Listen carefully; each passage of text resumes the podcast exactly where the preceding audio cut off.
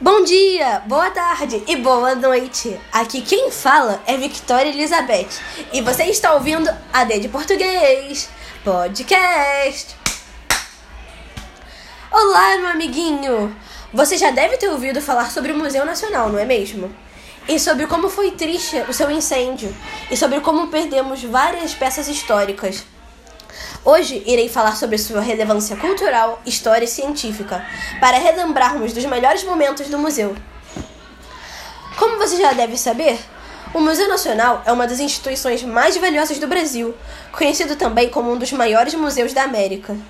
Criado durante o período joanino, momento da chegada da família imperial, que buscou abrigo no Brasil durante as invasões de Napoleão pela Europa, sendo fundado primeiramente como residência da família imperial e em 6 de junho de 1818 para servir aos interesses de promoção do progresso cultural e econômico do país.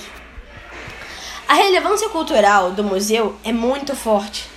E, na minha opinião, é principalmente por conta de seus exemplares únicos, de esqueletos de dinossauros a múmias egípcias, e alguns utensílios que eu irei te mostrar hoje. Como, por exemplo, Lúzia, que foi o primeiro fóssil humano mais antigo encontrado no Brasil.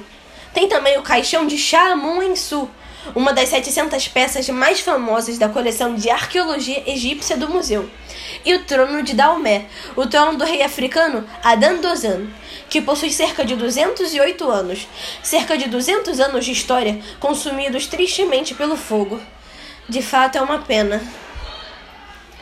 Quanto à sua relevância na pesquisa científica, no Museu Nacional eram desenvolvidos pelos departamentos de Antropologia, Botânica, Entomologia, Geologia e Paleontologia. O museu era reconhecido como internacionalmente um núcleo de excelência em pesquisa. Cabe destacar que nele havia um projeto de desenvolvimento de curas para doenças, o que com a queima do museu acabou, ou seja, pesquisas relacionadas à cura de doenças serão atrasadas. Enfim, fico por aqui, meu amiguinho. Espero que você tenha gostado do podcast. Até a próxima!